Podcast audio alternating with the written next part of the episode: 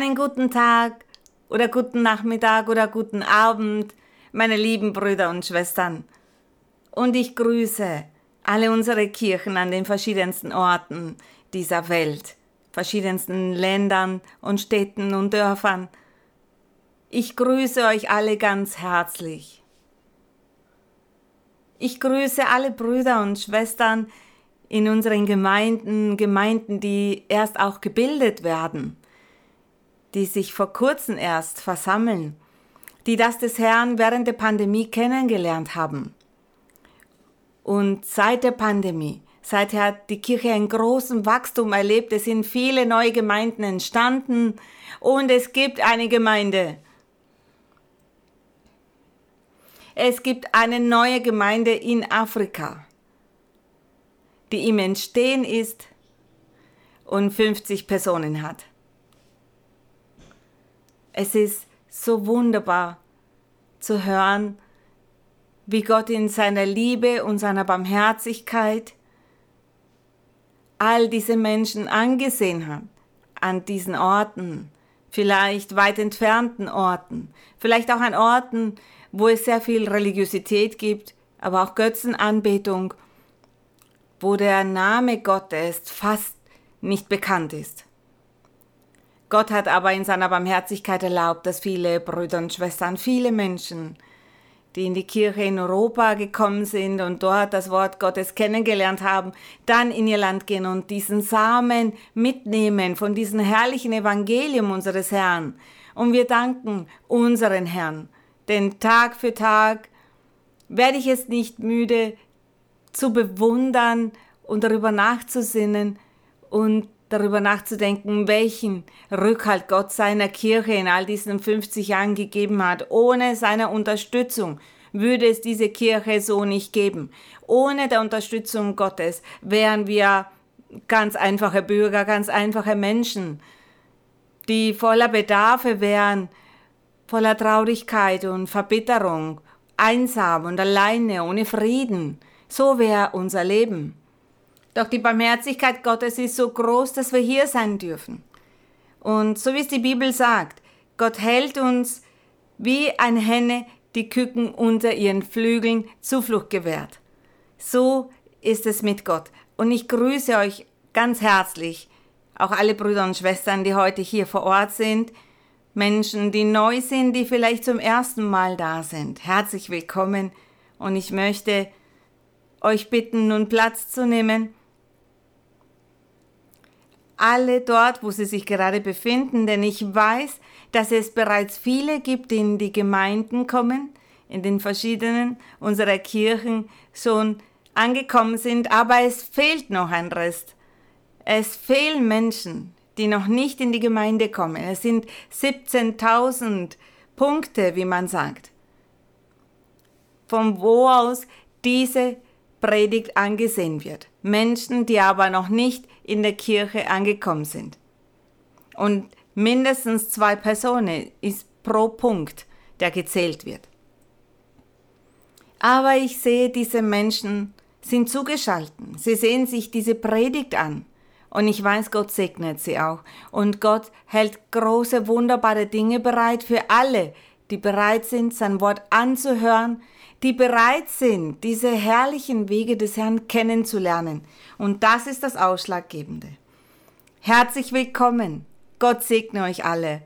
Und heute möchten wir weiter hier in der Bibel studieren und uns die Anfänge der Kirche ansehen. Was damals passiert ist, was sich ereignete unter den ersten Jüngern als die Kirche unseres Herrn Jesus Christus am Anfang stand. Und bis heute offenbart sich der Herr unter uns wie am Anfang.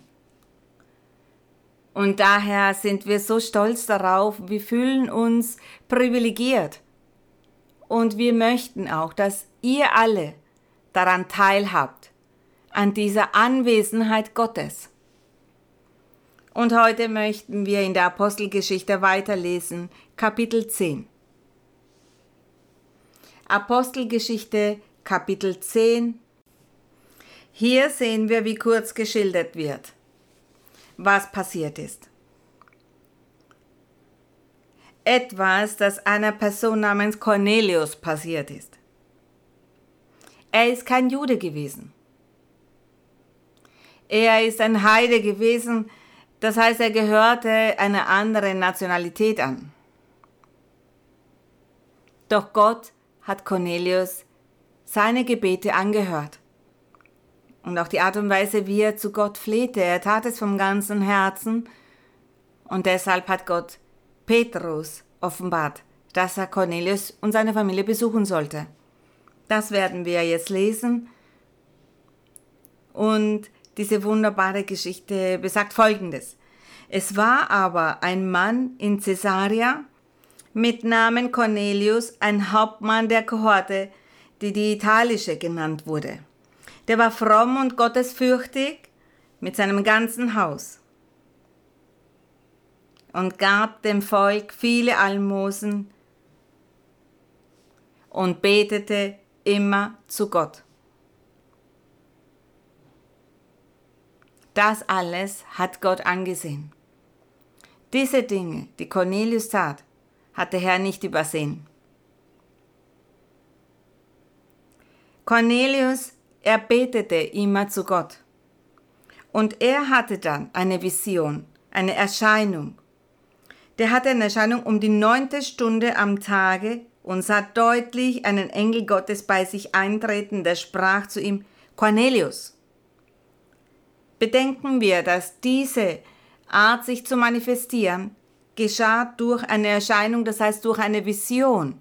Denn wir lernen immer in der Kirche, dass sich unser Gott durch Visionen, durch Träume, durch Offenbarungen, durch die prophetische Rede zu erkennen gibt. Bis zum heutigen Tag offenbart sich Gott auf diese Art und Weise, gerühmt sei der Herr, wir danken ihm auch. Seit über 2000 Jahren hat sich das hier ereignet. Und heutzutage manifestiert sich Gott genauso und deshalb glauben wir an Gott, deshalb glauben wir daran, dass es ihn gibt. Deshalb sagen wir, Gott lebt und Gott spricht auch heute. Vers 4. Er aber, das heißt Cornelius, er aber sah ihn an, sah diesen Engel an, erschrak und fragte, Herr, was ist? Der sprach zu ihm, Deine Gebete und deine Almosen sind gekommen vor Gott, dass er ihrer gedenkt. Und nun sende Männer nach Joppe und lass holen Simon mit dem Beinamen Petrus. Der ist zu Gast bei einem Gerber Simon, dessen Haus am Meer liegt.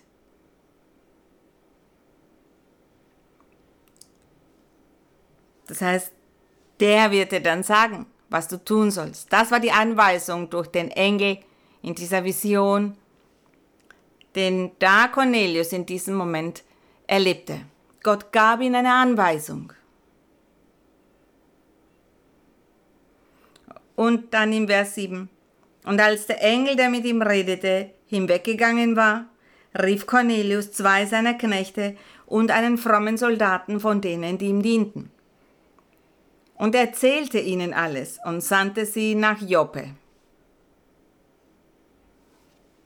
Am nächsten Tag, als dies auf dem Weg waren und in die Nähe der Stadt kamen,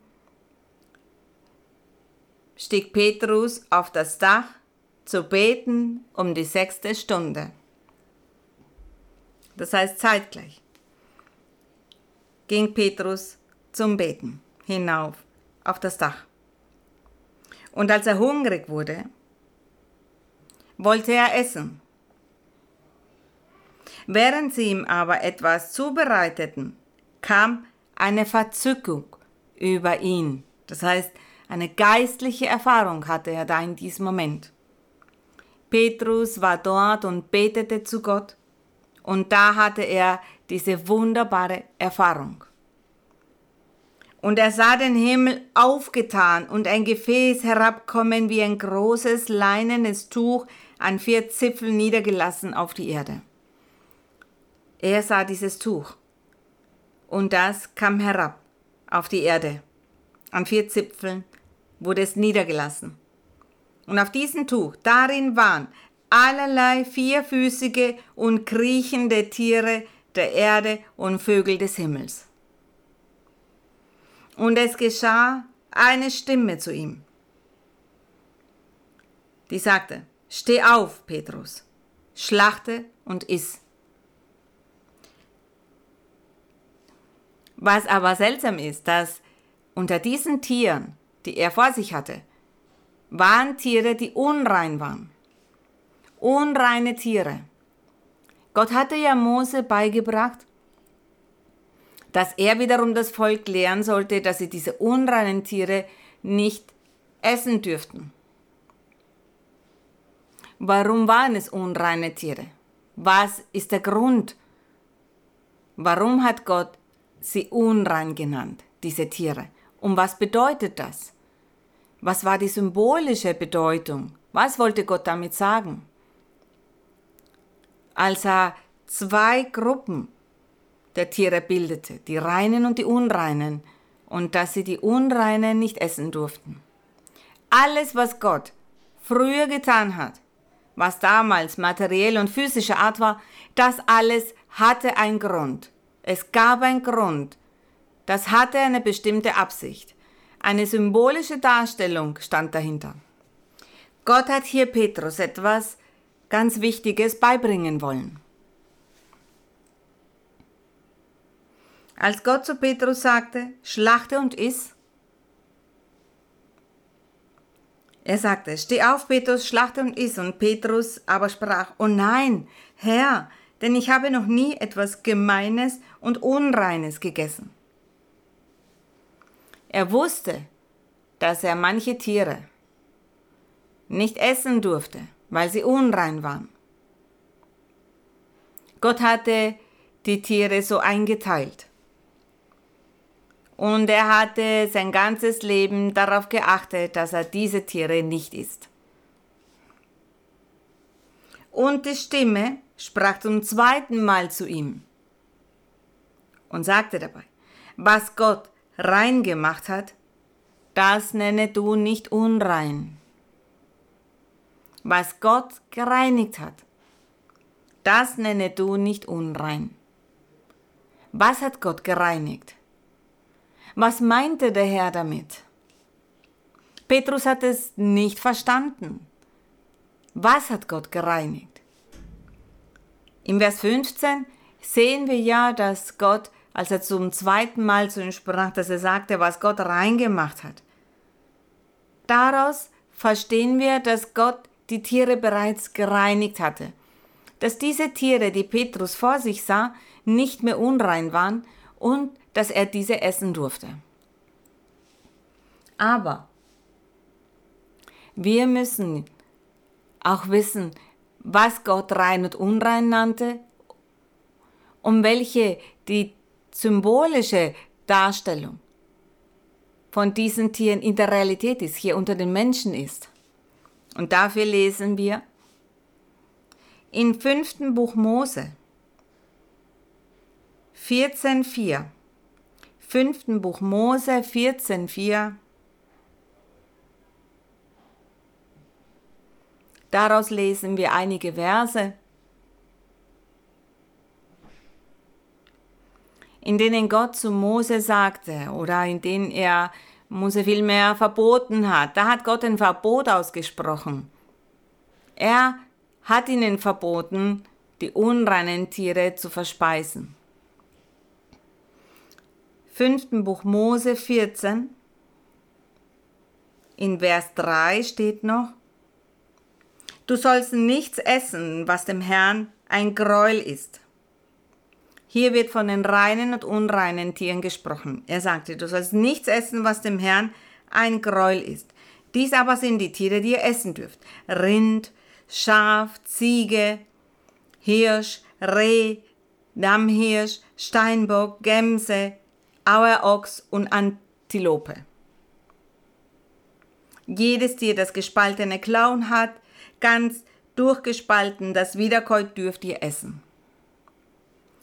Diese Tiere aber sollt ihr nicht essen unter denen, die wiederkäuen oder die gespaltene Klauen haben. Das Kamel, den Hasen, den Klippdachs, die Wiederkäuen, deren Klauen aber nicht ganz durchgespalten sind.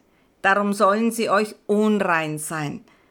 Anders das Schwein, es hat zwar durchgespaltene Klauen, käut aber nicht wieder, darum sollte es euch unrein sein. Der Herr hat somit aufgelistet, er hat Moses genau aufgelistet, was er dem Volk beibringen sollte. Er sprach auch von den Vögeln, von den Tieren, die im Wasser leben, jene, die man essen durfte und die man nicht essen durfte. Und er zählt hier das auf. In Vers 12 zählt er auf, die sie nicht essen dürfen. Der Adler, der Lämmergeier, der Bartgeier, die Gabelweihe, alle Arten des Falken und alle Arten des Raben, der Strauß, die Nachteule, die Möwe, alle Arten des Habichts, das Käuzchen, der Uhu, die Schleiereule, die Ohreule, der Aasgeier, die Fischeule, der Storch, alle Arten des Reihers, der Wiedehopf, die Fledermaus, auch alles, was Flügel hat und kriecht, soll ich unrein sein. Und dann sagt er, die reinen Vögel dürft ihr essen. Dann hat er aufgezählt, was sie essen durften. Und Mose hat dem Herrn dabei nie gefragt, warum? Warum gibt es reine und unreine Tiere? Warum, mein Herr? Nein, das hat er Gott nicht gefragt. Und der Herr hat es ihm auch nicht erklärt, hat ihm keine Erklärung dazu gegeben, warum er die verboten hat. Er hat einfach gesagt, das Volk soll gehorchen. Sie soll meinen Geboten folgen, meinen Regeln folgen.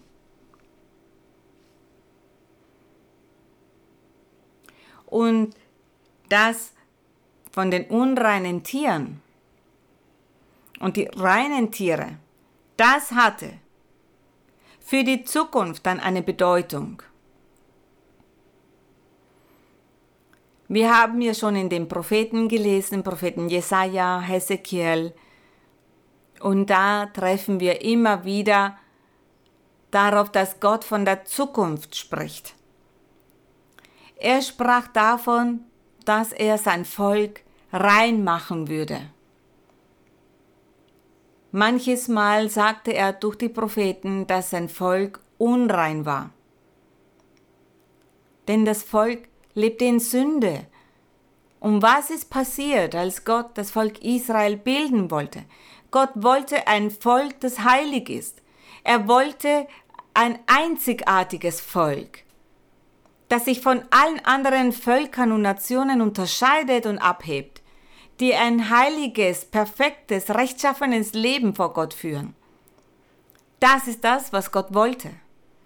Das war sein wichtigstes Ziel. Ein auserwähltes, heiliges Volk zu haben. Alle sollten von diesem Volk heilig sein.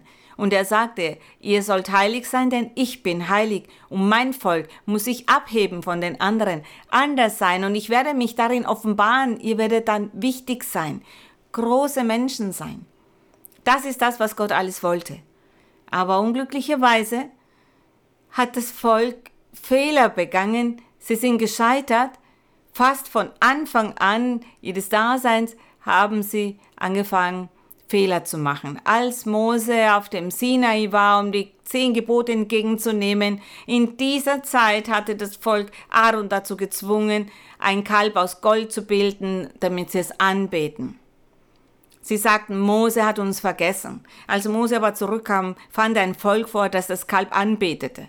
Da begann schon diese Fehler.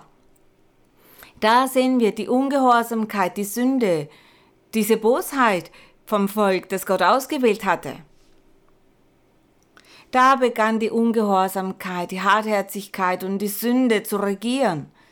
Und wenn wir weiterlesen, zum Beispiel in den Büchern der Richter, Samuel, Könige, in all diesen Büchern, da sehen wir, dass das Volk immer wieder Götzen angebetet hat. Sie haben falsche Götter angebetet, haben das getan, was die Völker um sie herum getan haben. Diese haben ihr Götzen angebetet, sie taten dem auch so, die Toten haben sie angebetet, die Dämonen haben sie angebetet, sie haben Hexerei, Zauberei, Wahrsagerei betrieben, all das und das Volk ist somit abgewichen und all diesen heidnischen Bräuchen nachgegangen, das, was Gott verboten hatte. Und natürlich war dann das Volk, statt ein heiliges Volk zu sein, ein unreines Volk. Und was hatte sie verunreinigt? Die Sünde. Und daher waren sie kein heiliges Volk mehr. Sie waren ein unreines Volk. Aber Gott wollte seinen Plan der Erlösung trotzdem fortführen. Der Herr hatte ja schon geplant, dass er dann in der Zukunft, in den letzten Tagen, den Herrn Jesus Christus schicken würde, damit er ein vollkommenes und heiliges Volk bildet, damit er ein reines Volk bildet. Aber diese Reinheit würde dann durch Jesus Christus passieren und nicht mehr, indem sie rein oder unreine Tiere dann zu sich nehmen.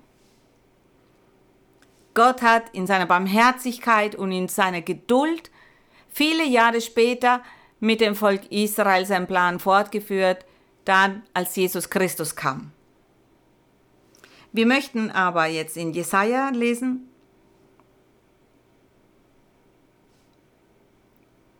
Jesaja 35, 8.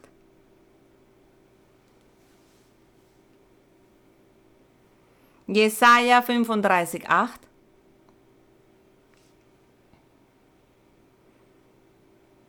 Hier in den Propheten finden wir viele Verse, in denen Gott zum Volk sagte, dass sie unrein waren, dass sie in Sünde lebten, dass Böse taten und dass sie die Gebote des Herrn nicht erfüllten. Die Gebote des Herrn hielten sie nicht ein, aber der Herr hat diese Dinge toleriert, er war sehr geduldig, bis dann die Zeit gekommen war bis diese Zeit kommen würde, wo sich Gott anders offenbaren würde, weil er hielt etwas anderes für die Menschheit bereit. Wir werden nicht alle Verse lesen, denn die Zeit würde nicht ausreichen dafür. Jesaja 35,8, da steht, da sehen wir ein Versprechen, das er für die Zukunft gemacht hat, für die Zukunft von Zion, welche seine Kirche ist, alles, was der Herr bereithielt. Es wäre gut, wenn ihr dann später das gesamte Kapitel 35 lesen könntet. Ich lese aber jetzt einen Vers. In dieser Zukunft hielt der Herr etwas bereit, er sagte, er würde Wunder und Zeichen machen, der Lahme würde gehen können. Diese Wunder würde er machen unter jenen, die glauben, die ihm gehorchen, seinen Geboten folgen und in Rechtschaffenheit vor ihm leben. Er würde diesen viel Freude und Frieden geben und er würde Wunder machen. Der Lahme würde springen und der Taube, der Stumme würde frohlocken. Das würde Gott machen, denn es werden Wasser in der Wüste hervorbrechen, sagt er, und Ströme im dürren Land, wo es zuvor trocken gewesen ist, sollen Teiche stehen. Das wäre die Segnung. Wo es Dürre gewesen ist, sollen Brunnenquellen sein. Wo zuvor die Schakale gelegen haben, soll Gras und Rohr und Schilf stehen. Alles würde für eine Segnung ausgetauscht werden. Das versprach er für die Zukunft und sagte das durch Jesaja den Propheten. Vers 8 und es wird dort eine Bahn sein und ein Weg, der der heilige Weg heißen wird. Wenn dieses heilige Volk sich dann manifestieren würde durch Jesus Christus, durch den Messias offenbaren würde. Er sagt, der der heilige Weg heißen wird. Kein Unreiner darf ihn betreten. Wer waren die Unreinen? Jene, die sündigten, jene, die Fehler begingen, jene, die vom Weg Gottes abgekommen waren und genau das Gegenteil von dem machten, was Gott angewiesen hatte. Die Unreinen waren all jene, die sündigten. Das waren die Unreinen. Es waren nicht diese armen Tiere, die Gott ausgewählt hatte, wo er sagte, esst keine unreinen Tiere, sondern nur die reinen. Der Herr sagte, ihr sollt ein heiliges, reines Volk sein. Aber sie haben weiterhin diese Gebote, dieses materielle Gebot eingehalten. Wortwörtlich haben sie es befolgt und haben das nicht gegessen, so wie Petrus sagte, mein ganzes Leben lang habe ich kein unreines Tier gegessen, auch wenn er vorher in Sünde gelebt hat. Petrus hatte in Sünde gelebt Und er war unrein vor Gott gewesen. Für Gott war er unrein gewesen, aber er dachte, dass wenn er kein unreines Tier ist, wäre das ausreichend. So haben sie das Wort ausgelegt. So hat man früher das Wort Gottes ausgelegt, alles auf materielle Art ausgelegt und auch wortwörtlich interpretiert. Aber was Gott wollte, war etwas anderes. Er wollte ein reines Herz. Er wollte einen reinen Geist, einen freundlichen Geist. Das wollte Gott. Und daher sagt er, kein Unreiner darf ihn betreten, wenn er dann sein vollkommenes Volk, seine Kirche gebildet hat. Er sagte, das wäre eine Kirche ohne Falten, ohne Flecken. Und die Sünde soll in keinem Herzen regieren, denn wenn die Sünde regiert, dann ist das eine Person, die unrein ist und dann hat sie nicht das Recht, die Erlösung zu erlangen, mit Christus zu sein oder zu der Kirche oder dem heiligen Volk zu gehören. Deshalb sagt er, kein Unreiner darf ihn betreten. Und der Herr selbst wäre bei ihnen. Und wer auf diesen Weg wandelt, auch wenn diese Person ein Tor ist, würde sie nicht vom Weg abkommen. Das meint er auch. Die Toren dürfen nicht darauf umherirren. Es wird ja kein Löwe sein, kein reißendes Tier darauf gehen. Sie sind dort nicht zu finden, sondern die Erlösten werden dort gehen. Der Herr selbst, der Messias selbst würde sie reinmachen und sie erlösen und diese Unreinheit von ihnen nehmen. An einer anderen Stelle in Jesaja steht, dass der Herr diese Unreinheit gesäubert hat, gereinigt hat unter dem Volk Israel. Er würde all diese Unreinheiten, all die Sünden nehmen. Diese Tiere, die der Herr verboten hatte, diese haben auf symbolische Weise die Sünde dargestellt. Da das Volk sündigte, waren sie unrein. Als der Herr Jesus Christus kam und vom Himmelreich predigte, da gab es Menschen, sie alle waren ja Israeliten gewesen, es waren auch Fremde dabei, die Heiden waren auch dabei, alle waren sie unrein, alle waren unrein.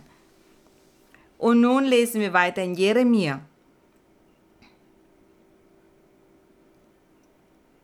Dreiunddreißig, acht. Jeremia 33, 8.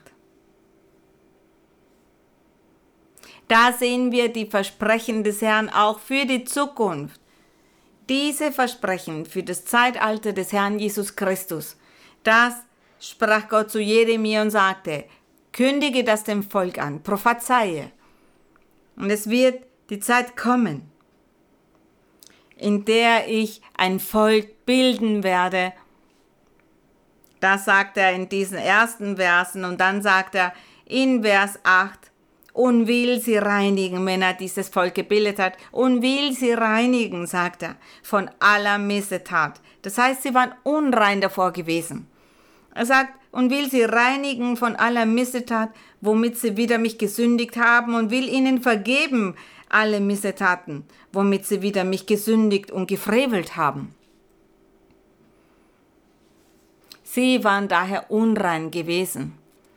All diese unreinen Tiere, die der Herr verboten hatte, diese haben auf symbolische Weise die Sünde und diese Missetat dargestellt. Da Gott gesagt hatte, dass er aus dem Volk Israel ein heiliges, vollkommenes, einzigartiges Volk machen würde. Und der Herr sagte, das sind nun die reinen Tiere und unreine Tiere darf es darunter nicht geben. Aber alle, die das Gesetz Mose lernten, die dieses Gesetz noch kannten, sie haben es so ausgelegt, dass die unreinen Tiere die fremden Völker waren und dass sie diesen Namen trugen, das auserwählte heilige Volk Gottes zu sein. Und sie waren stolz darauf. Sie waren stolz auf diesen Namen. Ich spreche von der früheren Zeit. Und sie sagten, für sie waren die Menschen, die Fremde waren, die aus anderen Völkern waren, die waren die Unreinen und die wurden die Heiden genannt. Wir sehen aber hier, dass diese unreinen Tiere die Sünde darstellen sollten, die Missetat darstellten. Doch eigentlich war das Volk, das Gott gebildet hatte, unrein. Welch ein Widerspruch. Und in Daniel, da schauen wir nun den nächsten Vers an, Prophet Daniel, Kapitel 12, Vers 10. Der Herr gab Daniel diese Offenbarungen, er gab ihm diese Visionen. Und der Herr sprach zu ihm vom Ende, von dem, was dann passieren würde. Der Herr sagte ihm so viele Dinge. Er sagte das Daniel, aber Daniel verstand es nicht und er stellte dem Herrn viele Fragen dazu.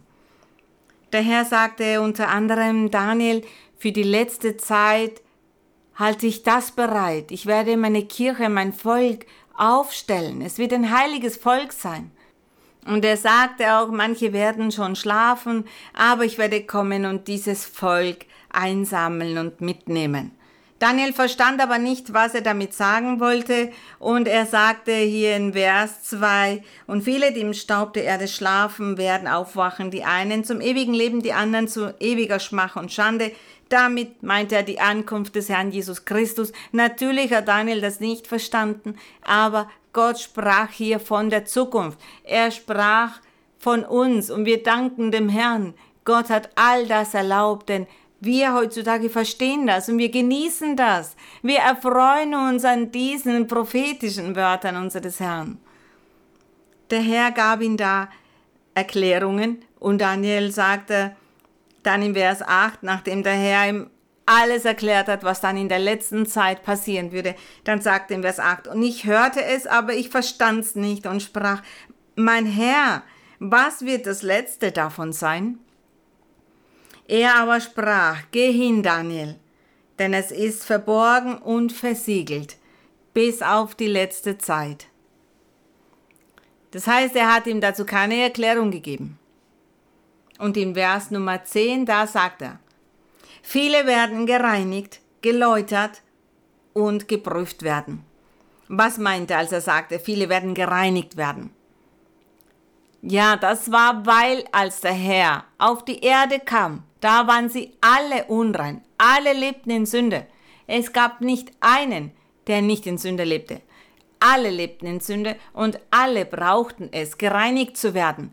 Sowohl das Volk Israel als auch die Fremden oder die Heiden. Alle. Im Vers 10, viele werden gereinigt, geläutert und geprüft werden. Aber die Gottlosen werden gottlos handeln, alle Gottlosen werden es nicht verstehen, aber die Verständigen werden es verstehen. Da sagte Gott zu ihm, und nun gehen wir über zu Kolosser. Kolosser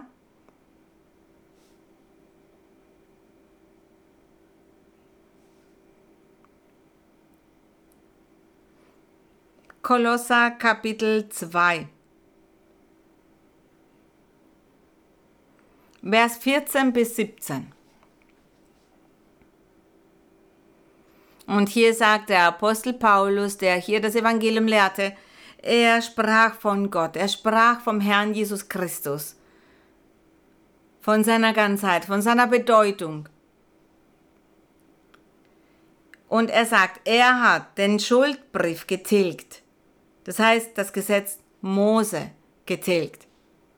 Die Gesetze, die Satzungen, die Ordnungen, all das von Mose hat er getilgt den Schuldbrief. Gemeint ist das Gesetz Mose.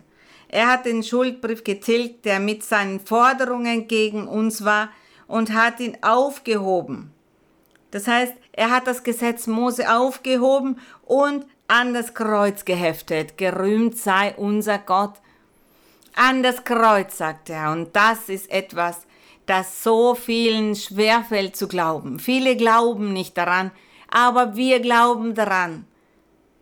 Denn wir haben heutzutage den Heiligen Geist hier, die Offenbarung des Heiligen Geistes in unserem Leben.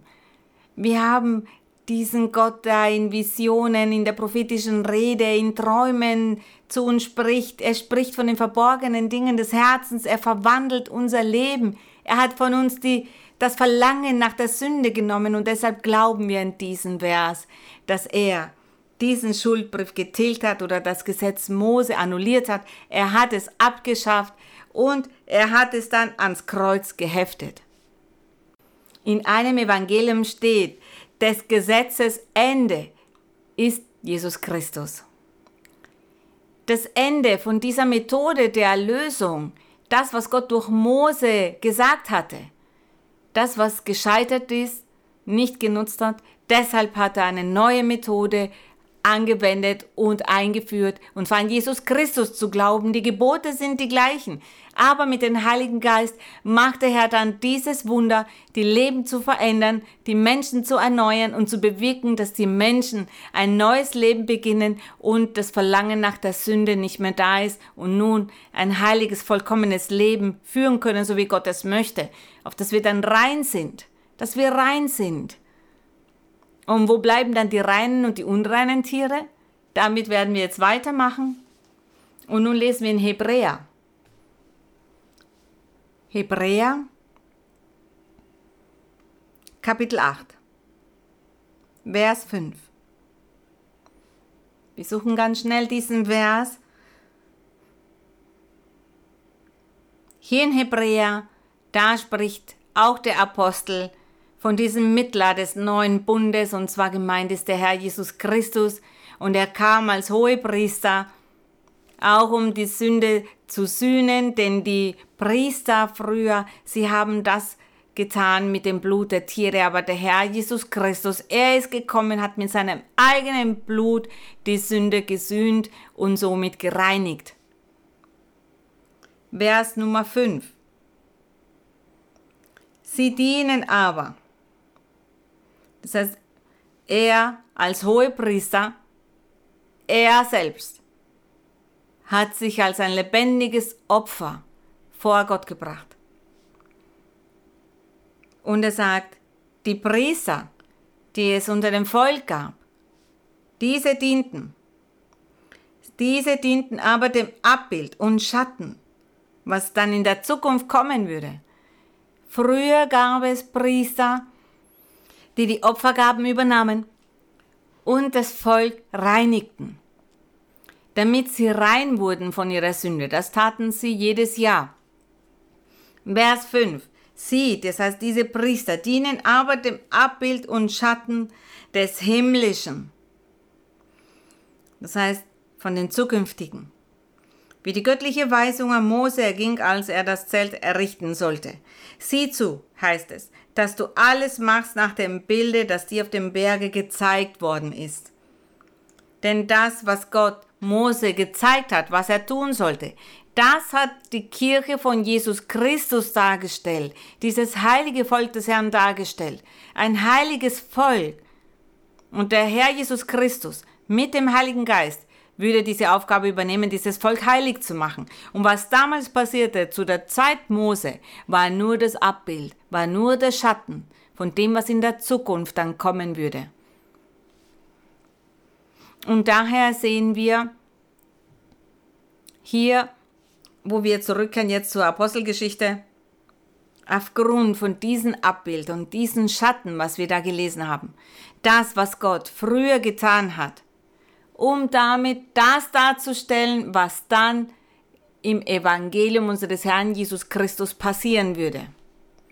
Dinge, die real sind und es würde nicht mehr mit Tieren passieren.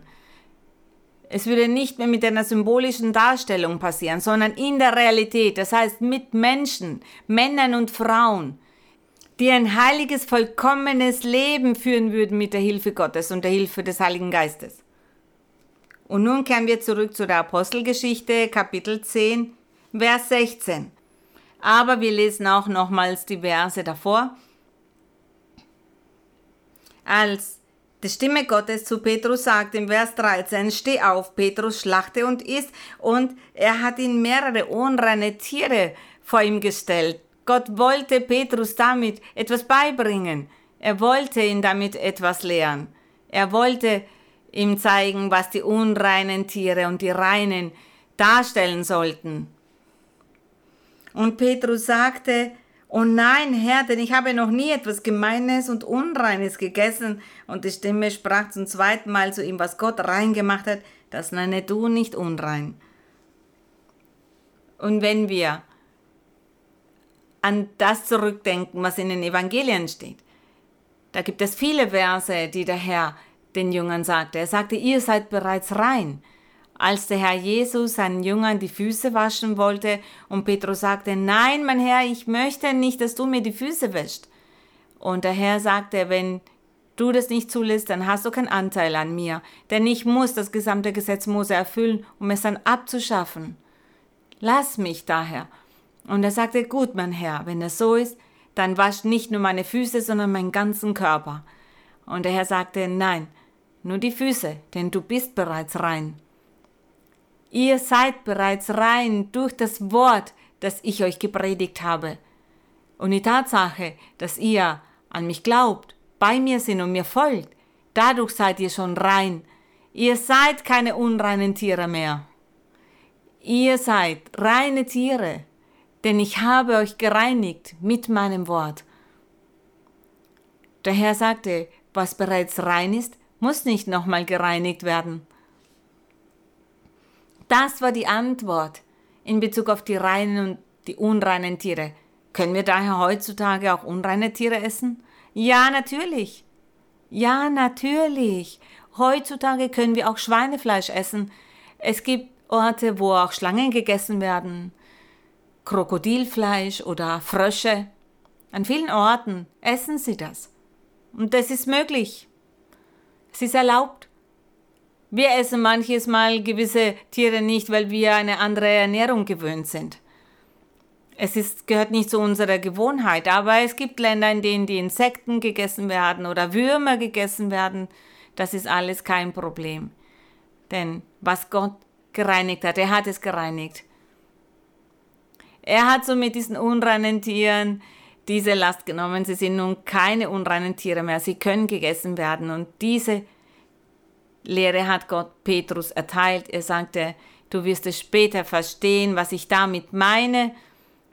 Was ich gereinigt habe, nenne du nicht unrein, das meinte er. Er sagte sicherlich damit, du wirst es später verstehen, was ich damit meine. Ich werde dir nämlich eine Erfahrung geben und mit dieser wirst du viel Doktrin verstehen und vieles weitere auch erkennen und verstehen. Und dann in Vers 16 sagt, und das geschah dreimal. Da steht, dreimal hat der Herr ihm dieses Tuch gezeigt mit den Tieren darauf und ihm gesagt, iss, iss von allem. Aber Petrus hat es nicht verstanden. Und das geschah dreimal und alsbald wurde das Gefäß wieder hinaufgenommen gen Himmel. Als aber Petrus noch ratlos war, was die Erscheinung bedeutete, als aber Petrus noch ratlos war, was die Erscheinung bedeutete, die er gesehen hatte, das, was er da erlebt hatte, siehe, da fragten die Männer von Cornelius gesandt, nach dem Haus Simons und standen schon an der Tür. Riefen und fragten, ob Simon mit dem Beinamen Petrus hier zu Gast wäre. Petrus, er hat noch über diese Vision nachgedacht und Gott hatte ja diese Männer gesandt, zu denen Cornelius gesagt hatte, geht hin und sucht nach Petrus, und im Vers 19, während aber Petrus nachsann über die Erscheinung, sprach der Geist zu ihm, siehe, drei Männer suchen dich. So steh auf, steig hinab und geh mit ihnen und zweifle nicht, denn ich habe sie gesandt. Warum sagte er, soll er nicht zweifeln? Weil Cornelius kein Jude gewesen ist. Da stieg Petrus hinab zu den Männern und sprach, siehe, ich bin's, den ihr sucht. Aus welchem Grund seid ihr hier? Sie aber sprachen, der Hauptmann Cornelius, ein frommer und gottesfürchtiger Mann mit gutem Ruf bei dem ganzen Volk der Juden, da steht, er hatte einen guten Ruf bei dem Volk der Juden. Damals hat das römische Reich regiert und sie hatten die Herrschaft und die Regierung an all diesen Orten und er sagt, dieser hat einen guten Ruf bei dem ganzen Volk der Juden. Und er hat einen Befehl empfangen von einem heiligen Engel, dass er dich sollte holen lassen in sein Haus und hören, was du zu sagen hast.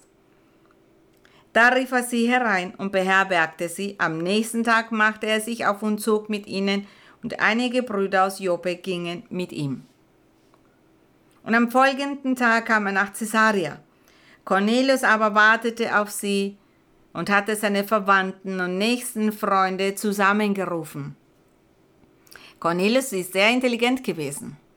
Und als Petrus hereinkam, ging ihm Cornelius entgegen, fiel ihm zu Füßen und betete ihn an. Petrus aber richtete ihn auf und sprach, Steh auf, auch ich bin ein Mensch. Und während er mit ihm redete, ging er hinein und fand viele, die zusammengekommen waren. Das heißt, da entstand eine Gemeinde. Cornelius, er hat seine Freunde, seine Verwandte eingeladen, damit auch sie das Wort Gottes hören. Und er sprach zu ihnen, ihr wisst, dass es einem jüdischen Mann nicht erlaubt ist, mit einem Fremden umzugehen oder zu ihm zu kommen. Petrus wusste das, dass es ihm nicht erlaubt war, dass es einem jüdischen Mann nicht erlaubt war, mit Fremden zusammenzukommen. Und er sagte, aber Gott hat mir gezeigt, dass ich keinen Menschen gemein oder unreinen nennen soll. Und warum? Weil alle eigentlich unrein gewesen waren. Und Gott kam, um alle zu reinigen, die Juden und die Fremden und die Heiden, alle. Und Gott, er hat Petrus das gelehrt als Gott zu Mose sagte, diese Tiere dürft ihr nicht essen, die anderen dürft ihr essen, es war mit einer bestimmten Absicht. Gott wollte damit darstellen, das ist der Schatten von dem, was in der Zukunft dann kommen würde. Der Herr wollte damit sagen, die unreinen Tiere sollen die Sünder repräsentieren und jene, die ich auswähle und denen ich meinen Weg aufzeige, die aber nicht gehorchen wollen. Diese werden unrein sein. Und alle waren unrein. Und alle waren somit unreine Wesen. Im Vers 29 hat Petrus es verstanden, denn Gott hat es ihm offenbart. Er hat bewirkt, dass er es verstehen konnte. Vers 29. Darum habe ich mich nicht geweigert zu kommen, als ich geholt wurde. So frage ich euch nun, warum ihr mich habt holen lassen. So sagte das Petrus zu ihnen und Cornelius sprach, vor vier Tagen um diese Zeit betete ich um die neunte Stunde in meinem Hause und siehe, da stand ein Mann vor mir in einem leuchtenden Gewand und sprach, Cornelius, dein Gebet ist erhört und deine Almosen ist gedacht worden vor Gott. So sende nun nach Joppe und lass herrufen Simon mit dem Beinamen Petrus, der zu Gast ist im Haus des Gerber Simon am Meer. Da sandte ich sofort zu dir. Und du hast recht getan, dass du gekommen bist. Nun sind wir alle hier vor Gott zugegen, um alles zu hören, was dir vom Herrn befohlen ist. Er hat geglaubt. Cornelius glaubte an unseren Gott. Wie sollte Cornelius denn nicht glauben, nachdem er diese Vision gehabt hatte? Diese Offenbarung des Herrn, als er den Engel sah und dass Gott zu ihm sprach, wer soll denn da nicht glauben? Gott macht heutzutage das Gleiche mit uns. Das tut der Herr mit uns, mit allen jenen, die zum ersten Mal hierher kommen. Menschen, die noch neu sind in der Kirche und der Heilige Geist dann zu ihnen spricht. Er spricht von den verborgenen Dingen ihres Herzens. Er orientiert sie, er tröstet sie, er unterstützt sie. Und die Menschen haben auch Visionen und fühlen und haben geistliche Erfahrungen mit Gott. Wie soll man dann nicht glauben? Die Menschen glauben, die Menschen akzeptieren das und sagen, Gott lebt und er ist hier in diesem Ort. Das ist das, was die Menschen dann sagen. 34. Petrus aber tat seinen Mund auf und sprach, nun erfahre ich in Wahrheit, dass Gott die Person nicht ansieht, sondern in jedem Volk, wer ihn fürchtet und recht tut, der ist ihm angenehm. Er hat das Wort dem Volk Israel gesandt und Frieden verkündigt durch Jesus Christus, welcher ist Herr über alles. Gesegnet sei unser Herr. Ihr wisst, was in ganz Judäa geschehen ist. Angefangen von Galiläa nach der Taufe, die Johannes predigte wie Gott Jesus von Nazareth gesalbt hat mit heiligem Geist und Kraft. Der ist umhergezogen und hat Gutes getan und alle gesund gemacht, die in der Gewalt des Teufels waren, denn Gott war mit ihm. Und wir sind Zeugen für alles, was er getan hat im jüdischen Land und in Jerusalem. Den haben sie an das Holz gehängt und getötet. So hat Petrus angefangen, zu diesem Hauptmann zu sprechen, zu Cornelius zu sprechen, Vers 14. Den hat Gott auferweckt am dritten Tag und hat ihn erscheinen lassen. Nicht dem ganzen Volk, sondern uns, den von Gott vorher erwählten Zeugen, die wir mit ihm gegessen und getrunken haben nachdem er auferstanden war von den Toten. Gerühmt sei Gott. Petrus hat hier bezeugt.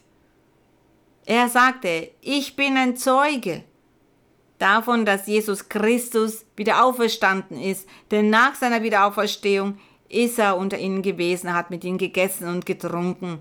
Und daher wusste er, das ist wahr gewesen. Er hatte diese Überzeugung und niemand konnte ihn dazu bringen, daran zu zweifeln, weil er es selbst erlebt hatte. Vers 42. Und er hat uns geboten. Er sagte, wir haben ihn gesehen, als er von den Toten wieder auferstanden ist. Wir haben mit ihm gegessen und getrunken. Und er hat uns geboten, dem Volk zu predigen und zu bezeugen, dass er von Gott bestimmt ist zum Richter der Lebenden und der Toten. Gerühmt sei unser Herr. Von diesem, das heißt von Jesus Christus, bezeugen alle Propheten, ja, das ist so. Wenn wir von Mose anlesen, sehen wir, dass alle Propheten früher immer von dem Herrn Jesus Christus, vom Messias gesprochen haben, vom Erlöser, von dem, der kommen würde dann in der Zukunft. Von ihm hat man immer gesprochen. Und er sagte, von diesem bezeugen alle Propheten, dass durch seinen Namen alle, die an ihn glauben, Vergebung der Sünden empfangen sollen. Da Petrus noch diese Worte redete, fiel der Heilige Geist auf alle, die dem Wort zuhörten. Was für ein wunderbares Ereignis, wie herrlich die Art und Weise, wie sich Gott offenbarte.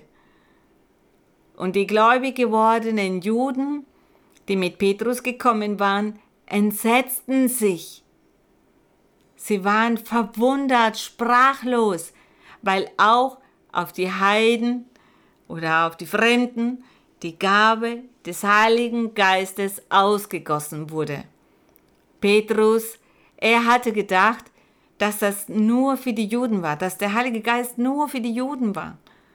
Denn bis zu diesem Zeitpunkt hatten sie das ja so erlebt, dass der Heilige Geist am Pfingsttag all jene getauft hatte, die Juden gewesen sind.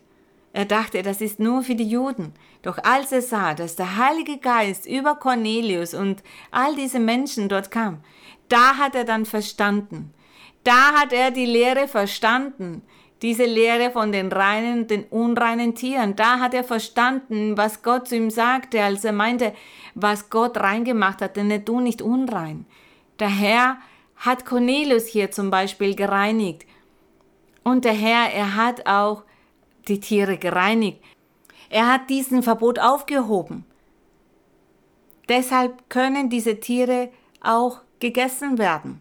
Wenn es den Menschen schmeckt, wenn es ihnen gefällt, dann können sie diese Tiere essen. Damit beleidigt man nicht Gott. Denn Jesus Christus, er hat dieses Wunder gemacht. All das, was Gott im Alten Testament lehrte durch Mose, das war nur das Abbild und das Schatten von dem, was in der Zukunft kommen würde. Und in der Zukunft erfüllt es sich bereits mit den Menschen. Mit Menschen erfüllt sich all das. Es ist so wunderbar, das zu verstehen, darüber nachzusinnen, mit Gott zu leben, um mit ihm all diese Wunder zu erleben, all diese so wunderschönen Erfahrungen, die Gott uns gibt durch seinen Heiligen Geist. Und wie haben sie erkannt, dass sie den Heiligen Geist empfangen hatten? Und Vers 46, bitte lest. Denn sie hörten, dass sie in Zungen redeten und Gott hochpriesen. Das war der Beweis dafür. Das war das Zeichen. Sicher zu sein, dass die Person den Heiligen Geist empfangen hatte, weil sie in anderen Zungen, einer anderen Sprache als ihrer Sprache geredet haben. Das war der Beweis dafür. Und sie haben gemerkt, dass sie den Heiligen Geist empfangen hatten und die anderen hörten sie in anderen Zungen redeten. Das war der Beweis. Und das ist auch heutzutage so. Das hat sich nicht geändert. Der Herr hat die Dinge nicht verändert. Er bereut nicht, was er tut. Sein Gesetz ist beständig.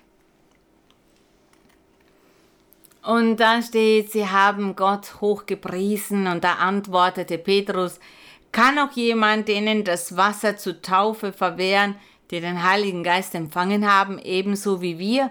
Das heißt, welcher war der nächste Schritt? Welcher war der nächste Schritt für Cornelius und seine Verwandte, seine Freunde? Welcher war der nächste Schritt? Sie haben die Taufe mit dem Heiligen Geist empfangen.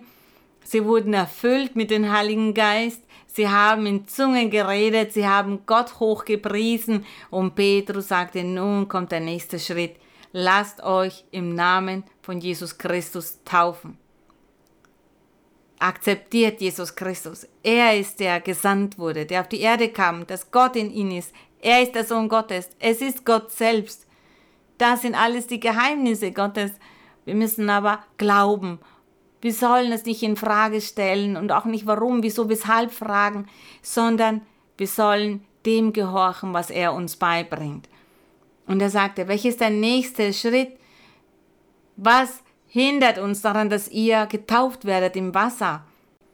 Er sagte, die den Heiligen Geist schon empfangen haben, warum sollen sie nicht im Wasser getauft werden? Und er befahl sie zu taufen in dem Namen Jesu Christi. Da baten sie ihn, dass er noch einige Tage da bliebe, um für sie zu predigen, um von Gott zu sprechen, um vom Evangelium zu sprechen, von dieser frohen Botschaft der Erlösung, gerühmt sei unser Gott. Und was für ein großes Privileg für Cornelius, welch großes Privileg für diese Familie, dass sie Gott kennengelernt haben unter diesen Umständen, ohne dass sie Juden gewesen waren. Und Petrus ging hin und er sah, dass das Wort des Herrn für alle war. Es war nicht nur für die Juden, sondern für alle, für alle, die glauben, für alle, die bereit sind, dem Herzen gewillt sind, dessen Wesen bereit ist für Gott. Und wir heutzutage, wir möchten ebenso euch alle, ihr, die ihr zum ersten Mal dabei seid oder neu seid, dazu einladen, dass ihr nach diesem lebendigen, mächtigen Gott sucht, dieser Gott existiert, dieser Gott, der sich manifestiert und dessen Heiliger Geist regiert. Und er leitet uns, orientiert uns, er lehrt alle Gläubige, Männer und Frauen, all jene, die ihr Herz auf Gott richten, die für ihn bereit sind. Und ich möchte euch daher dazu einladen, dass ihr in der Bibel lest, dass ihr euer Herz öffnet und gewillt seinem Herzen und dass ihr somit ganz glücklich werdet zur Gänze. Vielleicht erlebt ihr freudige Momente, vielleicht habt ihr die Freude gesucht auf die eine oder andere Weise, aber diese ganzheitliche Freude erleben wir nur mit Gott. Gott lebt, er spricht, er spricht auch heutzutage die Ehren darum, sind für Gott und Gott möge euch alle segnen und euch ganz viele Segnungen gewähren. Er möge euch Intelligenz und Weisheit geben, damit ihr das des Herrn zu schätzen wisst. Damit ihr das hier schätzt und das Wort des Herrn nicht verwerft. Diese Manifestation Gottes in unserem Leben dürfen wir nicht gering schätzen. Gott lebt und wenn ihr bereit seid, dann wird sich Gott auch in eurem Leben offenbaren, so wie er es in dem Leben von Cornelius getan hat. Nun werden wir beten. Himmlischer Vater, ewiger Gott, Heiliger Vater, Schöpfer von Himmel und Erde, du bist unser mächtiger Gott, du bist unser heiliger Gott, der gerecht ist, der barmherzig ist, der gütig ist, der langsam zum Zorn ist, der gütig und freundlich ist und der vergibt. Mein Herr, du regierst für alle Zeiten, für alle Ewigkeit. Du bist unser Gott, der der gleiche von gestern, von heute und für alle Zeiten ist. Gesegnet seist du. Du bist ein großer, gerechter Gott, ein Gott, der lebt, der existiert. Du bist mächtig und wir danken dir für deine Liebe. Bitte strecke deine Hand aus, die heilt, lege sie über alle, die krank sind und heile, mein Herr, nimm die Krankheiten, nimm die Schmerzen, nimm all das Böse, jede Hexerei, jede Zauberei, jeden Fluch, Nimm jeden Betrug, jede Lüge, jeden Betrug, jede Heuchelei. Heilige dein Volk, gib ihnen Intelligenz und Weisheit, gib ihnen diese Heiligkeit, die Vollkommenheit, damit alle, damit alle zu diesem heiligen Volk gehören, das du bildest. Geheiligt sei dein Name, mein Herr, ein einzigartiges Volk, das hervorsticht auf der Welt, das Licht ist unter allen Völkern. Du wirst es tun, denn so hast du es versprochen, so wird es sein. Wir danken dir, mein Herr, gewähre die Bitten. Nimm jede Traurigkeit, nimm jeden Kummer und gewähre auch die Herzenswünsche von vielen. Erteile Segnungen, deine mächtige Hand möge mit jedem Einzelnen sein. Vielen Dank, Vater, im Namen Jesus Christus. Bitt mir dich darum. Amen. Gerühmt sei unser Herr. Qué maravilla que Cristo me halló y por su gracia mi alma salvó. Qué maravilla me infunde alegría, pues todas mis culpas su sangre borró. Qué maravilla que Cristo me halló y por su gracia mi alma salvó. Qué maravilla me infunde alegría, pues todas mis culpas su sangre borró. Gerühmt sei unser Herr, gedankt sei Gott. Gott segne euch alle auf große Weise. Ganz besondere Grüße an euch alle und Segnungen des Herrn für euch. Vielen Dank und auch den Brüdern und Schwestern hier vor Ort. Der Herr möge euch auf große Weise segnen. Eine kräftige Umarmung für euch alle und für die Kinder. Das Küsschen wie sonst auch. Vielen Dank, Gottes Segen.